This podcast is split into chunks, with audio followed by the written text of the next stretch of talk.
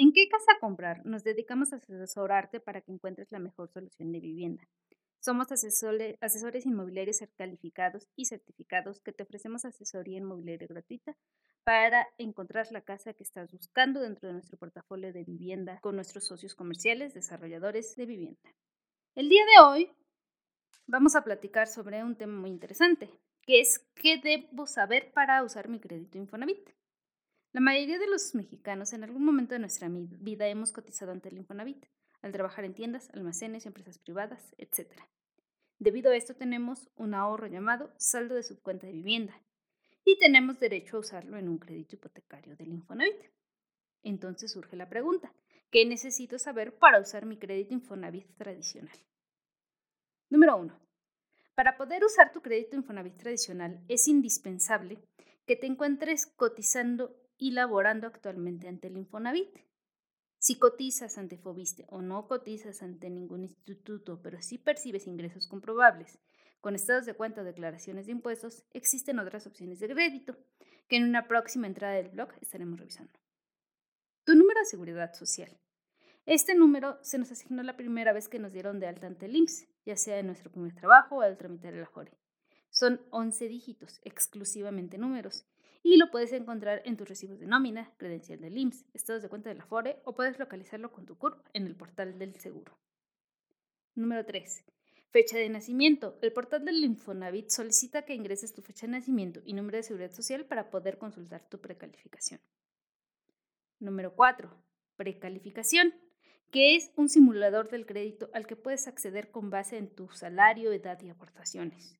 En él encontrarás desglosado el monto de crédito, tu saldo de su cuenta de vivienda y la mensualidad aproximada que pagarías por este crédito.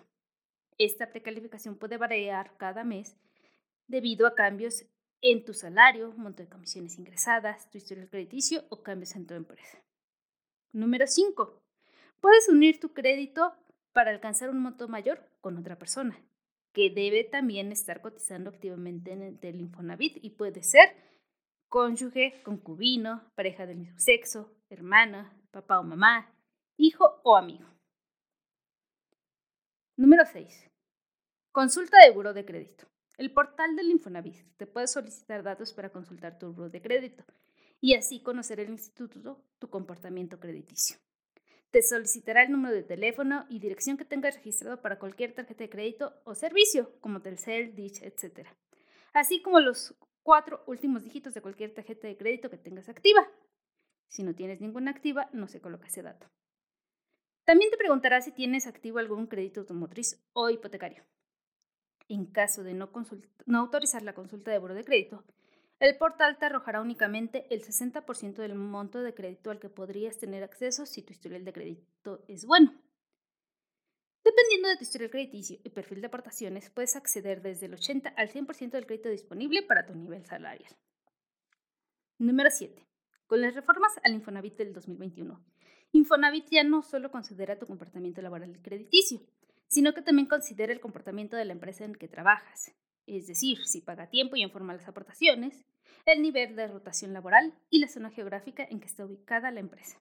Debido a esto, Puede ser que tu precalificación de inicio de año sea muy diferente a la que te arroja el sistema el día de hoy. 8. La mensualidad que pagarías por el crédito que te otorga el Infonavit actualmente es fija y no rebasa el 30% del salario mensual con que estás dado de alta ante el IMSS. Esta mensualidad será fija toda la vida del crédito, tengas o no relación laboral, y esta mensualidad es en pesos. 9. Gastos de escritura. Los debes descontar del monto de crédito que tienes disponible para tener una idea clara del precio de vivienda que puedes elegir. En el estado de Hidalgo, se encuentra en el rango del 5 al 7% del valor de la vivienda. Este gasto es para pagar los impuestos y derechos correspondientes al municipio y registro público de la propiedad. Número 10. El crédito Infonavit tradicional actualmente es un crédito en pesos con tasa fija diferenciada por nivel salarial. Entre menos ganas, menor es la tasa de interés. A un plazo máximo de 30 años y con mensualidad fija toda la vida del crédito. 11. Seguros. Al contratar tu crédito Infonavit tradicional, contarás con seguro de vida, seguro de daños, fondo de protección de pagas y el apoyo de la cobranza social del Infonavit. Esperamos que esta breve información te sea de utilidad y pronto puedas hacer realidad la compra de tu nueva casa. Somos ¿Qué casa comprar?